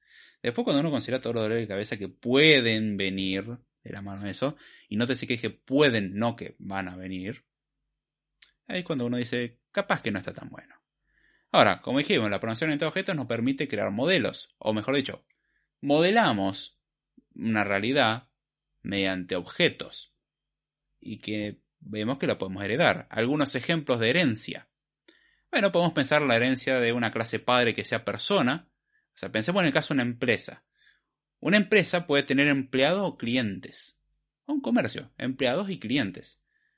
Entonces, podríamos decir, a ver, ¿qué tienen en común tanto empleados como clientes? Muchos datos número de documento, edad, nombre, apellido, domicilio en el que vive, número de teléfono, correo electrónico, gustos, lo que sea, porque quizás la empresa puede usar los gustos del cliente para ofrecerle productos y puede usar los gustos del empleado para hacerle un regalito una vez al año. Poco tacaño eso de una vez al año, pero bueno, es como para tu cumpleaños te damos un regalo y conociendo tus gustos sabemos qué regalarte. Eh, entonces son cosas que tienen en común. Ahora, un empleado va a tener un identificador de empleado, va a tener un puesto, va a tener algunos datos extra. Mientras que una persona puede tener un historial de compras. Alguno podrá discutir, ¿tiene sentido que la persona tenga el historial de compras? ¿Tiene que tener esa responsabilidad? Eso es tema para otro episodio. O sea, no estamos discutiendo cómo modelar, estamos discutiendo de que es posible modelar de esa forma. Entonces lo que hacemos es crear la clase persona que tiene nombre, apellido, documento, fecha de nacimiento, domicilio, podríamos tener estado civil, eh, gustos, etc. Al empleado hereda de la clase persona e incorpora a su vez datos como identificación de, de cliente, de empleado, fecha de ingreso, Y a un cliente le agregamos historia de compras. Por ejemplo. Eh, son cosas que uno podría querer tener en un cliente. a nivel de datos, que información que me interesa saber de un cliente, interesa, e información que me interesa saber de un empleado. Este, ahí Sebastián 6 dice, ¿recordás algún ejemplo concreto en el que hayas empleado herencia recientemente? Sí, sí me acuerdo, te lo contesto ahora en un ratito, deja que termino con esto y te lo contesto. Sí, sí, lo sigo usando. Eh, lo he mitigado mucho porque al principio usaba muchísimo herencia y me di cuenta que muchas veces no era necesaria. Este, hay veces que no, se necesita. Pero sí, para interfaz gráfica de usuario te resumo así. Después te doy más detalles. Em, después pensemos en el caso de una figura. Una figura geométrica. Podemos pensar en tener cuadrado, un círculo. Y en ambos casos tienen algo en común. El área. Bueno, este es un caso más particular porque estaríamos hablando ya más de subtipado. O sea, todo cuadrado o círculo es una figura. Y es a, lo que vamos a, a ver ahora. Pero bueno, podríamos pensar en cuadrado, círculo, rectángulo, eh, pentágono y así. Definir ciertas características como perímetro, área, cantidad de lados. Bueno, diré, ¿y el círculo qué cantidad de lados tiene? Eh, podemos definirlo como cero o infinito. Técnicamente sería más tendiendo a infinito, pero eh, bueno, dejémoslo ahí. No voy a entrar en esa discusión matemática eh, y filosófica también. Un cuadrado tiene cuatro, un triángulo tiene tres, un círculo ya dijimos que habría que discutirlo, un pentágono tiene cinco, un hexágono tiene seis y así. Tenemos distintas figuras geométricas y la podemos representar de esa manera. Este, en un círculo, por ejemplo, podríamos querer definir un radio y en base al radio podemos calcular un diámetro, cosa que en un cuadrado no vamos a hacer. Eh, podríamos definir el bounding box, lo que se conoce como el cuadrado que encerraría la figura con la menor área posible. Pero eso ya está fuera del scope. Eso tiene más sentido a nivel de gráficos, no a nivel de representación de esta información en la forma en la que lo estamos haciendo. Pero bueno, eso es otro ejemplo de modelado de datos la pregunta que se pueden hacer hasta ahora, que en parte está respondida, ¿y todo esto para qué es útil? O sea, ¿para qué nos sirve la herencia? Básicamente para ser vagos y no copy-pastear código. O sea, reusamos mucho código de la clase padre. Se preservan la mayoría de las operaciones públicas del padre. Nótese que dije públicas. ¿Por qué? Porque una clase puede tener ciertas funciones o ciertos métodos que son internos. O sea, son funciones de ayuda. Es para estructurarlos mejor internamente. O sea, que no esté todo en una sola función gigante, sino que esté más bien dividido en cosas más comprensibles. Es decir, una persona a la hora de comer, por ejemplo, tiene distintas funciones, como masticar, tragar, digerir. Y eventualmente podríamos enviar un evento en el cual diga, che, es momento de ir al baño. Entonces, la función comer, podríamos quizás reducirla a masticar y tragar. Masticar y tragar son funciones internas. No, no me interesa.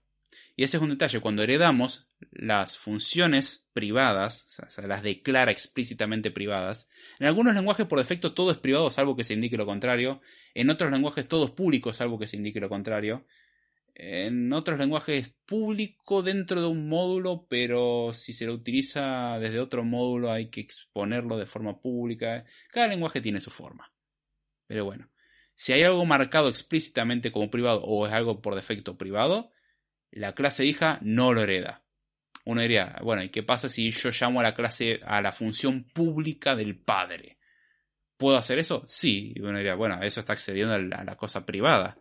Sí, pero yo no puedo pisar, por ejemplo, el comportamiento de esa cosa privada. Yo no sé que existe. Yo solamente conozco lo público de mi padre. Lo privado no lo conozco. Es decir, eh, pensemos en un ejemplo un poco feo. Pero bueno, yo solamente puedo utilizar los recursos que sé que mi padre tiene.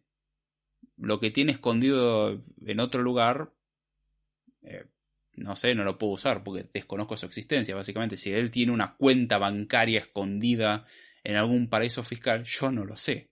Que justo con eso esté financiando mis estudios o lo que sea, es otra historia.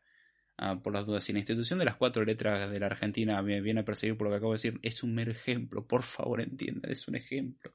Si quieren que no utilice el ejemplo, voy a tenerlo en cuenta para la próxima. Al que no sabe lo que estoy hablando, mejor. Qué dolor de cabeza.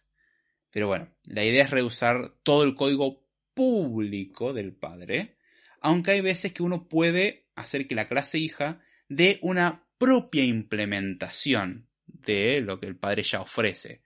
Por ejemplo, en el caso de una figura eh, que tiene una cierta cantidad de lados, podríamos decir, bueno, dado que este, yo tengo eh, cuatro lados, vamos a asumir figuras regulares de momento. Tengo cuatro lados y sé cuánto mide uno de esos lados, puedo calcular su perímetro. Si yo tengo cinco lados y sé cuánto mide uno de esos lados, puedo calcular su perímetro. O sea, la funcionalidad es la misma. Ahora, el caso del círculo es particular. Yo puedo conocer el radio, pero yo no puedo calcularlo multiplicando el, radio infinitas veces para obtener la circunferencia. O sea, el, perímetro de la circunferencia. En cambio de un cuadrado, de un pentágono, de un hexágono regular, sí puedo hacerlo. Entonces, en ese caso yo estaría diciéndole al círculo, bueno, mira, yo sé que el resto se comportan generalmente siguiendo la instrucción de tu padre contando la cantidad de lados que tienen, pero vos sos un círculo, vos sos especial, tienes ciertas características en particulares y vos lo vas a calcular diferente. Bueno, uno puede pisar el comportamiento y decir, bueno, cuando alguien llame a esta función de calcular perímetro, que por defecto se llamaría la función del padre, uno puede decir, no, no, no, no, no, no. Yo doy mi propia implementación. Y eso se lo conoce como overriding o hacer un override, que es pisar la implementación básicamente. Hasta cierto punto lo podemos pensar como una sobreescritura, lo cual en parte es mentira, porque hay veces que nosotros necesitaríamos aún así de la función del padre. O sea, eh, nuestra versión del hijo hace algunas cosas, pero también necesita los datos de la función del padre, porque hace alguna cosita además. ¿Podemos acceder a la del padre? Sí. Ahora, cuando llamemos a la del hijo, desde afuera, es como si llamáramos a la del hijo. Si internamente la del hijo llama a la del padre, ya está. Y de hecho, si lo pensamos de esta forma, podríamos hacer una especie de mapa mental. Decir, bueno, si yo no implemento, cuando heredo, yo no implemento una función, lo que terminaría pasando, eh, por ejemplo, es que tendríamos que la clase hija definiría esa función pública y llamaría inmediatamente la clase padre. O sea, la, la misma función de la clase padre. Eh, es como un atajo que podríamos pensar que tiene. Realmente no funciona así, pero usemos la imaginación. Es, un poco complejo porque es abstracto, entonces lo, abstracto es difícil de explicar, es más fácil verlo. No voy a negarlo. Pero bueno. Eh, muchos lenguajes de programación orientada a objetos justamente permiten hacer este reemplazo de comportamiento o hacer este overriding. Y esa es la gracia, o sea, en parte que puedas usar cosas de la clase padre, que puedas combinar cosas de la clase padre con la clase hija, o que la clase hija tenga su propia implementación que no tenga nada que ver con la implementación del padre y se pierde la funcionalidad del padre. Entonces, este, en parte uno podría aprovechar eh, todo eso. A su vez, podemos aplicar em, algunas ah, características en particular que pueden brindar los lenguajes. Esto habría que ver, cada lenguaje tiene sus propias formas. Pero bueno, hay algunas clases que no serían subclaseables. Es decir, hay algunas clases que no pueden heredarse. O sea, si yo tengo. Eh, hay clases que puedo decir, bueno, de esta nadie puede heredar. O sea, acá se terminó la línea, no, no puede tener hijos. Bueno, eso es posible. Eso hay que marcarlo explícitamente. Por defecto, toda clase es heredable. O sea, toda clase puede ser extendida por otra. Em, pero hay algunas que pueden marcarse para decir no, esta no se puede heredar. O sea, de la clase círculo nadie puede heredar. Un círculo es un círculo, no, no hay otra cosa. Eh, de por ejemplo, en figuras podemos tener círculo y polígonos regulares, por ejemplo. Y los polígonos regulares, eh, podemos decir, bueno, no hay otra cosa que polígonos regulares. O sea, los polígonos regulares se comportan todos de la misma forma. Este, en cambio, un rectángulo ya sería un poco diferente la cuestión. Más o menos. este, un círculo es diferente y podemos decir, bueno, podemos, muchas clases pueden extender de una figura, pero no hay otra cosa más abajo que un círculo. O sea, círculo es círculo y se terminó acá. No se puede heredar y se puede explicitar eso. En Java, por ejemplo, se lo hace definiendo con la palabra clave final. O sea, una final class, una clase final, es una clase que no se puede heredar. Se corta ahí. Es exactamente lo mismo que pasa en Swift.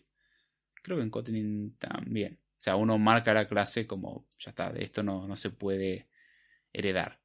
De la misma forma en que se hace con las clases, también podemos decir algunos métodos, bueno, este método ningún hijo lo puede pisar. Y para eso se lo define como final o como, eso sería un ejemplo en Java. En C Sharp creo que es sealed, o sea, como sellado. Ya está, e, esta función va a quedar así y vos podés heredar de esta clase, pero ese método en particular no lo puedes pisar. Ese método va a estar así, es incambiable. Es la idea. Este, también uno puede aplicar algunos modificadores como indicar eh, el nivel de exposición de algo. O sea, podemos decir que un método es público y otro que un método es privado. Podemos decir, bueno, en la clase padre esto es público, pero en la clase hija, en algunos casos podemos determinar que no, bueno, yo quiero que en la clase hija nadie sepa de este dato. Entonces lo hago privado. Entonces yo me aprovecho del resto de los comportamientos que los reciclo, pero digo, esto, esto y esto no los va a tener porque no me interesa que estén expuestos. Hay lenguajes que lo permiten y hay lenguajes que no, eso hay que discutirlo justamente, hay que ver el caso. Muchas de estas cosas que las que estoy explicando son muy genéricas, hay lenguajes que se comportan diferentes. Este, hay lenguajes que no utilizan clases, por ejemplo, partamos de la base.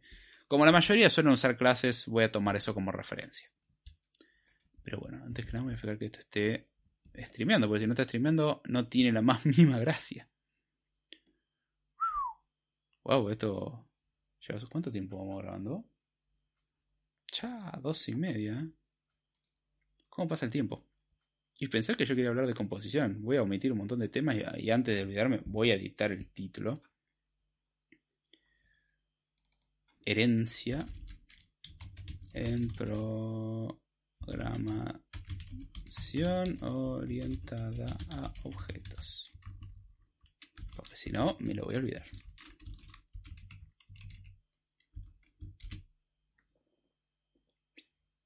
Listo. que a nadie vio nada. Siguiente episodio incorpora el resto de los temas. Este. Um, que ahí sí llegaría. Sí, siempre suelo hacer de más. Rayos. Eh, es una ventaja en este caso, ya tengo tema para la próxima. Em, pero bueno, voy a responder la pregunta que hizo Sebastián 6, que era, ¿recordás algún ejemplo concreto que hayas empleado herencia recientemente? Sí, sí, de hecho, esto es algo muy común. Eh, en lo cual se usa herencia, que es en el diseño de interfaz gráfica de usuario. Yo en particular soy desarrollador mobile, sea, desarrollo aplicaciones para teléfonos, principalmente para iOS. Hay veces que hago para Android también, pero bueno, en el trabajo actual que tengo, el trabajo formal que tengo, hago aplicaciones para iOS. Eh, hago aplicaciones nativas para iOS, más específicamente, principalmente en Swift, aunque hay código en Objective-C. Estoy muy contento, la verdad, de donde estoy. Eh, eh, lugar agradable, sinceramente. Y, bueno, eh, lo que usamos para programar principalmente es Swift, aunque también podríamos usar Objective-C. Va, mejor dicho, hay cosas que están en Objective-C las estamos migrando a Swift lentamente, porque no podemos hacer todo de una. Y todo lo que es representación gráfica, por ejemplo, vistas, botones, etiquetas, campos de texto, se las implementa en base a crear subclases. En iOS, y esto es algo que voy a explicar en un futuro episodio sobre cómo se programa en iOS, eh, que sí viene futuro episodio de cómo se programa en iOS y cómo se programa en Android quizás, este, cómo se programa en... Voy a ver si es necesario o no, creo que había hecho un episodio de eso anteriormente, quizás haga alguno de, eso, o sea, comparando lo que es Swift UI con UIKit o cosas por el estilo. De Jetpack Compose no tengo tanta experiencia, entonces no sé si me animaría a hacer un podcast de momento de eso. Pero bueno, si les interesa algún. Primero revisen los episodios preexistentes, pero si les interesa alguno de esos temas específicamente, dígame, che, me gustaría que hables de más de ese de Android que estás comentando, o más de ese de iOS. Y antes que digan, ah, a mí no me importa iOS porque eso es para gente rica y qué sé yo, puede ser, eso es discutible. eh, no descarten otras tecnologías u otras cosas porque no estén de acuerdo con las políticas de la empresa. Cosas muy ricas que uno puede aprender. Por ejemplo, yo hay muchas cosas que no coincido con la forma de pensar de Microsoft. No me gusta la forma en la que tienen de pensar. Pero hay herramientas que tienen que son buenas y punto. no hay vuelta que darle, hay cosas que son buenas. O que yo las encuentro muy cómodas. Y no hay nada malo en ello. Este, ¿Significa que me gusta todo lo que hace Microsoft? No. En su mayoría no me cierra, pero hay herramientas que hace que no puedo negar que están muy bien hechas. O hay ideas que tomo prestadas que están buenísimas. Sin el manejo creo que MVVM, que es uno de los patrones de diseño que se utiliza para interfaz gráfica de usuario, eh, o patrón arquitectónico de interfaz gráfica principalmente, eh, el término lo podemos discutir. Este, creo que fue ideado por Microsoft, de hecho, y me parece un excelente patrón. Tiene sus cuestiones, no la voy a negar, pero aclara muchísimas cosas. Pero bueno, volviendo a la pregunta. En iOS, todo lo que es visible tiene que extender de algo llamado vista, que la clase se llama UIView. Entonces, yo quiero crear un botón eh, o un componente nuevo por ejemplo, un, stepper con un label, un stepper es algo que permite avanzar paso a paso, un incrementador, podemos pensarlo así. Eh, o quiero crear un campo. Acá es donde podemos discutirlo porque puede variar. Como o sea, hay varias formas de hacer lo mismo. Pero uno quiere crear un componente que haga gráficos, por ejemplo, que haga gráficos de barra. Uno crea una vista que sepa cómo dibujar un gráfico de barras internamente. Entonces, uno lo que hace es agarrar la clase vista, heredar de la misma, crear una clase que yo, eh, gráfico, graph view o algo por el estilo, una vista de gráfico, eh, que va a ser una vista, pero que tiene la capacidad especial de ser una vista y a su vez saber dibujar un gráfico de barras, por ejemplo. Este, o puede ser un, explorador de archivo, lo que sea uno, uno puede implementarlo de esa manera. Para componentes visuales casi siempre se hace así. Por ejemplo, en el caso de un campo de texto, uno podría, y esta es una parte muy discutible, heredar del, componente campo de texto e incorporarle ciertas personalizaciones. También muchos heredan para personalizar. Voy a anotar un ejemplo que voy a dar en el episodio que viene que va a ayudar a entender mejor algunas cuestiones. Eh, ahí está. Me parece un buen ejemplo este para dar en el episodio que viene sobre cómo se usaría con composición y cómo sería con herencia, porque se puede hacer de las dos formas. Este, y ahí de hecho después va de la mano patrón y diseño. Pero bueno, eso es uno de los ejemplos en los que utilizamos herencia. Otro, por ejemplo, tenemos test cases eh, o snapshot test cases, en donde tomamos capturas eh, y extendemos, o sea, hay ciertas funciones que la vamos a usar muy seguido. Entonces la ponemos en una clase padre dentro del módulo en que estamos trabajando, una clase genérica que sea un test case y que tenga algunas capacidades como hacer snapshot testing o cosas por el estilo, cosa que por defecto un test case uno tendría que hacerlo medio a mano. Y acá está bien, utilizando alguna dependencia y cosas por el estilo, lo manejamos de dicha manera y vivimos muy felices. Este, entonces, cada módulo tiene esa capacidad de, bueno, yo si quiero testear cosas con Snapshot, heredo de esta clase que tiene todas las capacidades de un test case y a su vez incorpora capacidades de hacer snapshot testing. Este, para mayor comodidad, sin tener que reescribir la función y todo. Hacemos la función lo suficientemente genérica como para que la podamos usar y listo. Hay algunos patrones, eh, patrones algunos parámetros que los ponemos por defecto y ya está, sin ir más lejos. Hoy estuve trabajando en, en incorporar una nueva función en eso. Y, básicamente.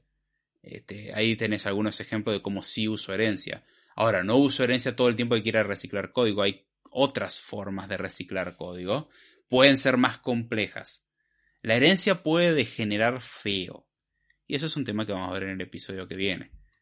Este, o sea, la, herencia no, no, es todo lindo de, bueno, reciclamos código, somos psicológicos y es todo maravilloso tiene sus grandes problemas. Pero bueno, la idea de llevarse el episodio de hoy es que tenemos pronunciamiento de objetos, vamos a hablar principalmente de pronunciamiento de objetos sobre estos temas. Aprendimos lo que la herencia es una característica que nos permite reciclar código de la clase padre. No sé si queda alguna duda en más o menos lo que voy explicando. eh, igual recomiendo de que fuera de toda esta parte abstracta, vean su lenguaje, algún lenguaje en el que puedan probar, no sé, Java, Swift, eh, Kotlin, Objective-C, ponele. C++ quizás, eh, C Sharp puede ser, eh, o algún otro lenguaje orientado a objetos e ir probando estas cuestiones. Sobre todo orientado a objetos y que utilice clases, porque tiene mucho más sentido de lo que estoy explicando. Y pónganlo en práctica. Experimenten creando casi siempre los mismos ejemplos que ya para mí terminan siendo odiosos porque todo tutorial donde uno vaya a buscar sobre herencia garantizado. Van a hablar de figuras geométricas, van a hablar de animales o de empleados, personas, clientes y cosas por el estilo. Casi siempre es eso. Alguno podría decirme de, a ver David, entonces yo podría crear una clase que sea árbol y una clase hija que sea árbol de acacia y otro árbol de roble. Y yo podría decir, bueno, también podría tener una clase árbol y que el árbol tenga ciertas características, eh, como ratio de crecimiento anual, eh, nombre de, de, la variedad del árbol, lo mismo va para una mascota. Podríamos tener la clase mascota, la clase perro, y uno podría decir, bueno, puedo hacer una clase caniche, una clase pitbull, este, una clase perro salchicha, o podría crear una clase perro y que el perro tenga como atributo si es un caniche, un pitbull, un perro salchicha o lo que sea en base, por ejemplo, a una numeración o un string o eso. Bueno, esa decisión es una decisión de diseño, es una decisión de modelado. ¿Cuál es la correcta? Voy a dar la respuesta que todo el mundo oye y a mí tanto me encanta. Depende. Depende. Cada caso es diferente. Hay veces que nos sirve caracterizar a todos los perros pitbull por alguna razón. Y hay veces que con ponerle la especie, o sea, agregar el dato de qué especie es, ya nos alcanza. Entonces, eso ya es una cuestión de modelado, pero la idea de la herencia es justamente reciclar la mayor cantidad de código posible, imitando lo que hace la clase padre. Desde la clase hija, yo puedo acceder a datos de la clase padre, pero esto es algo muy importante entender. Que yo pueda acceder a datos de la clase padre no significa necesariamente de que yo em, sea la clase padre. Es como si el código se copiara, es medio raro. Eh, eso ya justamente, dependiendo del lenguaje, es cómo se comporta. Hay lenguajes como si yo copiara el código, hay lenguajes como si el padre estuviera existiendo conmigo, hay lenguajes en donde yo tengo que referenciarlo. Eh, cada uno es diferente. Entonces eso es muy particular de cada uno de los lenguajes en los que uno trabaje. Pero bueno, este, un detallito más que voy a comentar, ya con esto voy cerrando el episodio de hoy, es el tema de la herencia y el tipado. Esto probablemente entre un poco más en detalle en el episodio que viene junto con la ventaja y desventaja de la herencia y explicando también lo que es la composición. La composición es mucho más sencilla. O sea, la composición no tiene tanto misterio.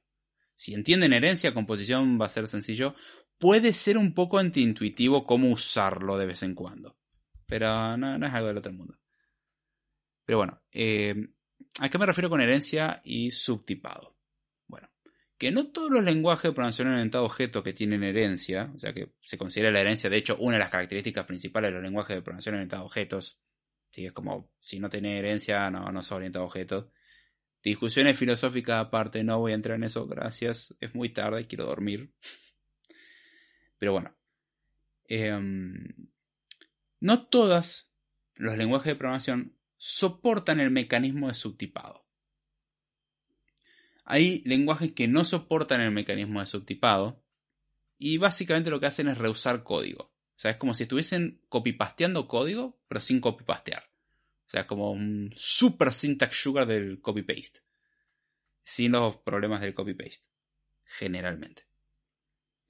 Y hay veces en que uno al heredar hace un subtipado. ¿Qué significa subtipar? Bueno, subtipar es un mecanismo que eh, se puede utilizar para reemplazar una clase por otra estableciendo una relación de es un o es una. Eh, ¿qué, cuernos dijiste? Vamos con un ejemplo. Uno podría decir, en el caso de las mascotas, que un perro es una mascota. Creo que queda muy claro. No todo lenguaje soporta esta característica. Uno diría, pero David, ¿no me dijiste que yo puedo hacer de que la clase perro herede de mascota? Sí, hay lenguajes en donde la herencia meramente significa que yo estoy copiando, entre comillas, todas las características que tiene una mascota y la estoy poniendo en un perro. Estoy infundiendo todos esos atributos y funciones. Sí. Pero hay lenguajes, Java es un ejemplo, Swift es un ejemplo, Kotlin es un ejemplo, que permiten crear subtipos en base a un tipo padre. ¿Cómo es esto?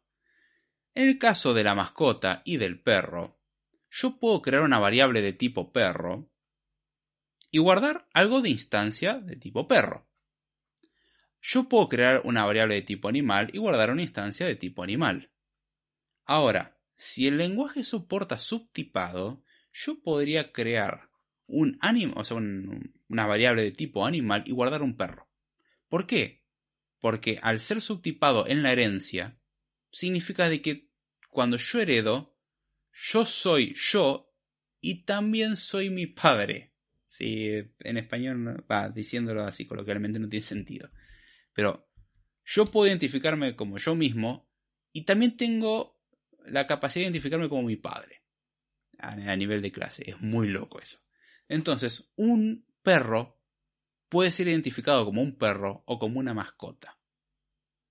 Justamente, el subtipado lo que indica, o sea, entiéndase que cada clase representa un tipo. O sea, el tipo perro, el tipo gato, el tipo mascota. Cuando subtipamos, o el lenguaje permite subtipado mediante la herencia, significa que cuando heredamos, nosotros estamos diciendo que la clase hija es del tipo de la clase hija, pero también es del tipo de la clase padre. No al revés. Un animal no necesariamente es un perro.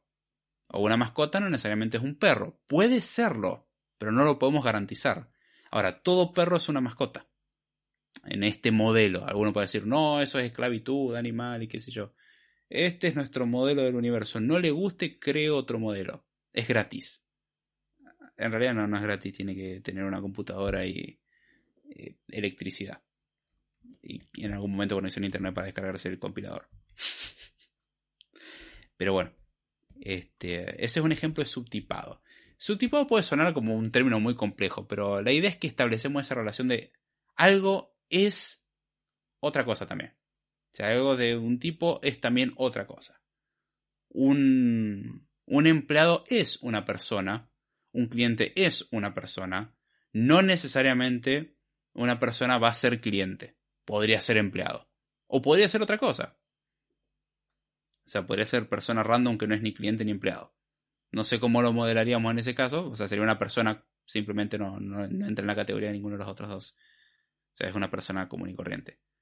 Y es posible hacer lo que se conoce como el downcast. O sea, nótese cómo hay una estructura jerárquica donde más lo que tenemos más arriba es de lo cual heredamos y lo que tenemos más abajo son los hijos. es como un árbol genealógico. Nótese de que no necesariamente un árbol, generalmente es un grafo dirigido sin ciclos. Este, por el hecho que podemos tener herencia múltiple en algunos lenguajes. Si no tenemos herencia múltiple, si es herencia simple, si es un árbol. Es un grafo eh, dirigido acíclico que además es, un árbol en particular. Eso es teoría de grafos. Escuche los episodios sobre grafos y árboles. Existen episodios hablando de eso, así que vaya a esos episodios. Y acompáñelo con ver dibujitos. Le ayuda mucho. Este, si es posible, ¿no? Pero bueno, la, idea es esta, que yo puedo guardar una variable de tipo eh, animal, perros, gato y cualquier otro animal. O mascota. Perro, gato y cualquier otra mascota. De hecho, eso nos permitiría tener cosas polimórficas o cosas genéricas, como una lista de animales. Y la lista de animal puede tener perro, puede tener gato, puede tener hámster, puede tener mascotas genéricas. Puede tener lo que quiera, mientras que sea una mascota. O sea, si es un perro, es una mascota porque hereda de mascota. ¿Y qué pasa si yo tengo animal de la cual hereda eh, mascota, de la cual hereda perro?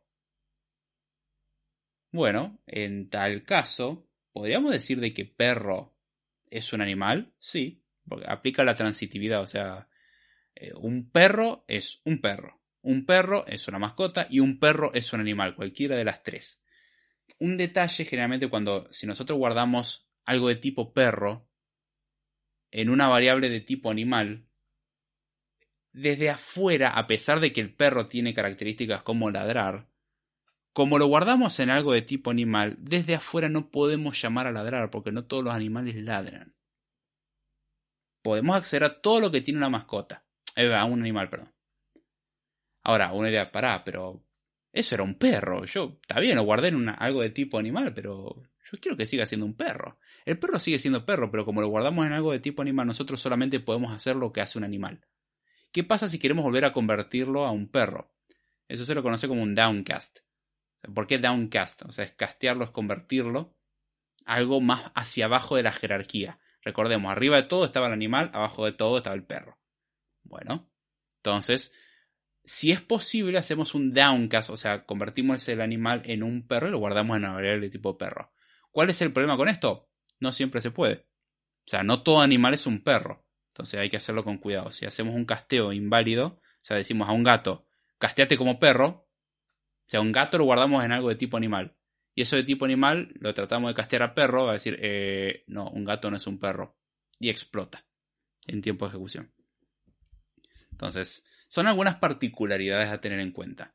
Realmente los lenguajes en los que he trabajado se define esta relación de, que una subclase es un subtipo.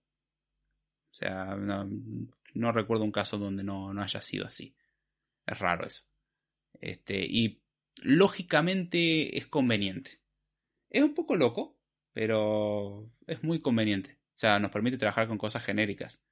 Si nosotros queremos imprimir el perímetro de un montón de figuras, listo, o sea, creamos una lista de figuras y adentro le podemos pasar círculos, cuadrados, rectángulos, octógonos, lo que querramos. Total, todas heredan de figura y todas las figuras tienen un método que se llama obtener perímetro. Entonces yo puedo aprovechar de algo que sé que toda figura tiene. Y sé que no voy a tener problema. A su vez un círculo, por ejemplo, va a tener radio, cosa que el resto no va a tener. Entonces, esas son características más específicas de cada subtipo. La idea muchas veces es aprovechar esta característica de, del subtipado en poder tener cosas diferentes que son, o sea, uno podría diferenciarlas dado el caso, pero que generalmente nos interesan comportamientos genéricos. Con sus variaciones, obviamente. La forma en que se calcula el perímetro en un círculo no es la misma forma en que se calcula el perímetro en un cuadrado. O sea, lo implementan diferente, pero el objetivo final es el mismo, obtener el perímetro de dicha figura. Así que bueno, yo creo que con eso podemos ir cortando con el episodio de hoy. No sé si hay alguna pregunta o ya con esto creo que podemos cerrar el podcast. Fue raro el podcast, creo que estuvo bueno. Qué bueno que decidí cortar el tema acá. Hay más para seguir, pero es mejor cortar acá. Es abusar mucho, son las 11 de la noche. Igual si no entendieron, les recomiendo volver a escucharlo y, bueno, sugerir o decir, esto, esto no se entendió tanto porque, de hecho, en el próximo episodio de Code Time Recuerden que primero va a haber un script time el lunes que viene si Dios quiere y luego un code time si el lunes que sigue.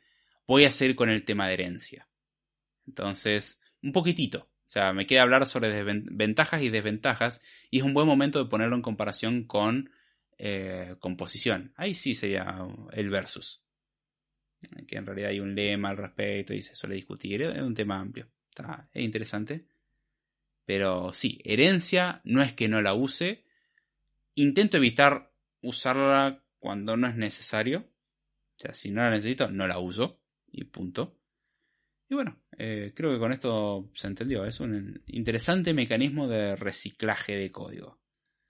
Puede sonar muy bien, hay muchos casos donde ayuda muchísimo y hay muchos otros donde puede generar más problemas que soluciones. Y nuevamente agradezco a Stephen Lowe por esa excelente introducción que nunca le pedí permiso, pero vayan y busquen ese artículo que indiqué al principio, es buenísimo. O sea, leanlo en inglés, creo que tiene mucho más gracia de lo que yo intenté replicar en español. Si saben inglés, por supuesto. Si no tengo un gran conocimiento que diga, ay, mira, dice que sabe inglés. Tengo una pésima pronunciación de inglés y tengo un pésimo conocimiento de inglés. Me defiendo, es lo único. Con eso yo ya estoy contento, obviamente, hay que apuntar para arriba. Pero bueno, viendo de que no hay mucho más comentario ni pregunta y que ya pasar la medianoche es entendible, creo que me voy despidiendo ya y con esto vamos cerrando el episodio de hoy, la versión corta y la versión larga. Así que espero que les haya gustado, que lo hayan entendido. Si hay temas que les interesa, eh. Ya de este episodio tomé algunas notas para mejorar el episodio que viene. Y a su vez, temas como patrones de diseño. Gracias Eva Roble por la sugerencia. Si hay cosas que quedaron colgadas de este episodio, por favor díganlo. Tienen dos semanitas desde el punto en que se grabó en YouTube y probablemente un poco menos, desde el punto en que se grabó en, eh, va que se subió a Evox, barra Spotify o la plataforma que sea. Eh, para plantear las cosas que no quedaron del todo claras acá, quizás algún ejemplo o duda que, que tengan o inquietud que se les genere. Así que bueno, después sí, los medios de contactos en la descripción y lo de siempre. Muy bueno, excelente episodio, dice Emilio Barrios. Gracias, che. No te había saludado antes, creo que no pasaste antes por el chat, pero bienvenido y me alegra mucho que te haya gustado. Ya saben, abierto a crítica constructiva y bueno, ya sin mucho más. Con esto me despido. Me olvidé de arrancar el volumen.